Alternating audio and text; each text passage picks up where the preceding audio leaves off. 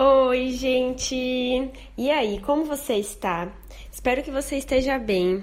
Por aqui já é sábado, né? Você sabe que eu vivo um dia na frente, mas o meu sábado vai ser metade trabalho, metade descanso. Então, tirei esse tempinho para vir compartilhar uma reflexão com você de um assunto que a gente até conversou nos stories essa semana, tá? Eu acho que é bem importante e eu espero que faça sentido para as pessoas que estão nessa situação.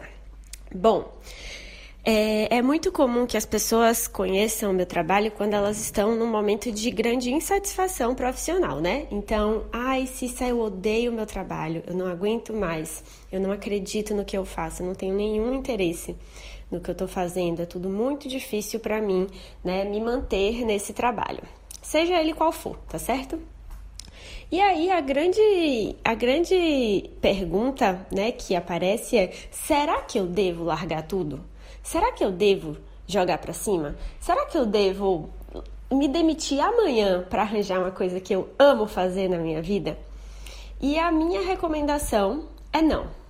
Não, você não deve jogar para cima, não deve largar tudo, não deve pedir demissão amanhã. Ai, Cícera, mas eu acabei de te explicar que eu odeio meu trabalho, tá muito ruim lá.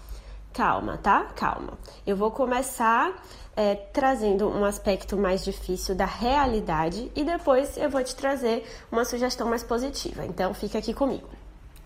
Para começar, é muito importante você entender que toda, toda, toda minha metodologia, meu trabalho é baseado na autorresponsabilidade. É baseado no fato de que você, primeiro, é adulta e você, segundo, aceitou que você é adulta. Você já é, realizou que você não tem quem te salve, né? Quem te ajude, quem resolva as coisas para você.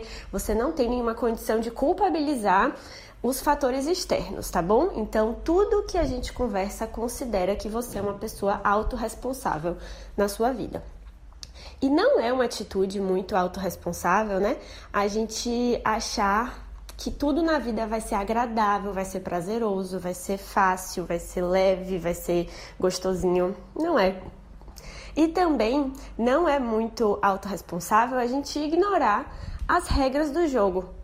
Uma das grandes regras do jogo, desse jogo que a gente está jogando aqui na vida, é que o dinheiro tem um papel muito importante para as nossas questões humanas, né? E não é autorresponsável você ignorar esse fato, tá bom?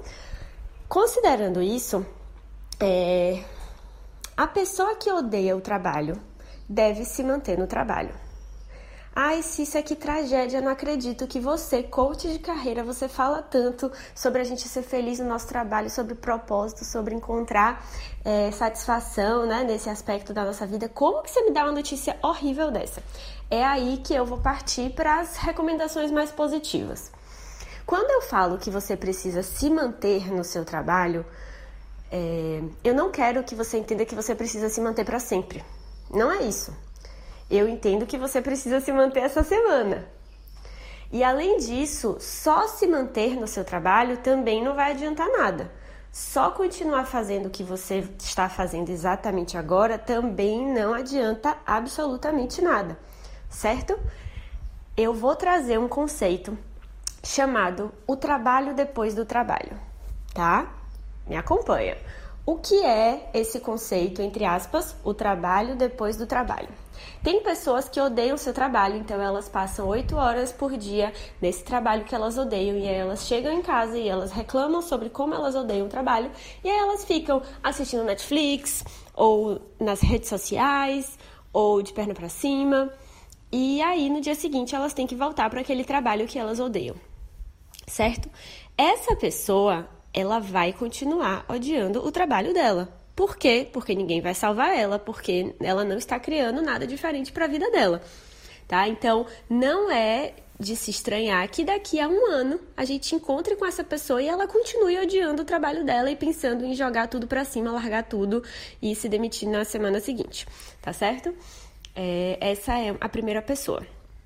A segunda pessoa é a pessoa que odeia o trabalho, então ela passa oito horas do dia no trabalho que ela odeia. E aí, quando ela encerra essa atividade nesse trabalho que ela não tá bem, ela usa um esforço adicional, né? Ela faz um sacrifício adicional com toda a intenção positiva que ela consegue tirar disso, né?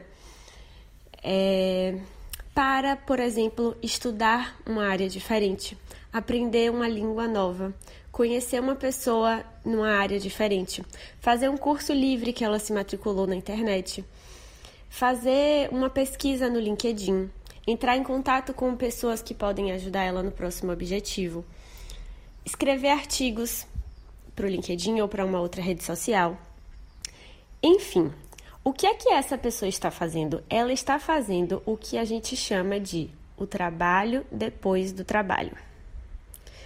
Ela entrega aquelas oito horas de trabalho para o trabalho que ela odeia, porque é a obrigação dela, e depois disso ela trabalha por ela própria, pelos próximos objetivos, por uma mudança que ela quer ver na vida dela.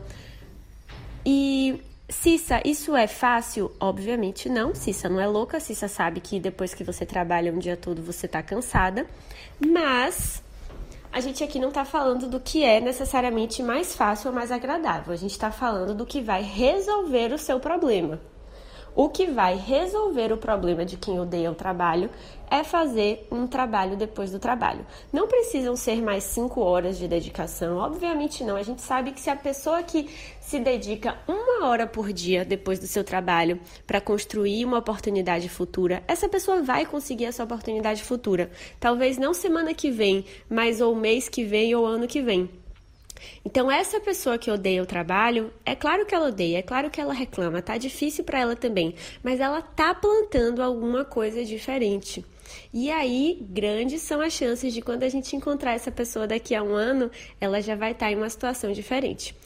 Não, a vida dela não vai estar perfeita, mas ela vai ter novos problemas para contar pra gente. Ela vai ter novas reclamações, novas histórias, novos perrengues, porque ela conseguiu plantar uma mudança na carreira dela, tá certo? É, eu espero que isso tenha feito sentido. Se você está vivendo uma situação parecida, por favor, me manda mensagem lá no Instagram, que é muito importante eu sentir é, o tom da nossa conversa aqui, né? Para onde está indo, se vocês estão gostando. E se você consegue pensar em alguma amiga que está passando por uma situação parecida, manda para ela e eu vou ficar feliz em ajudar também, tá certo? Um beijo e até mais!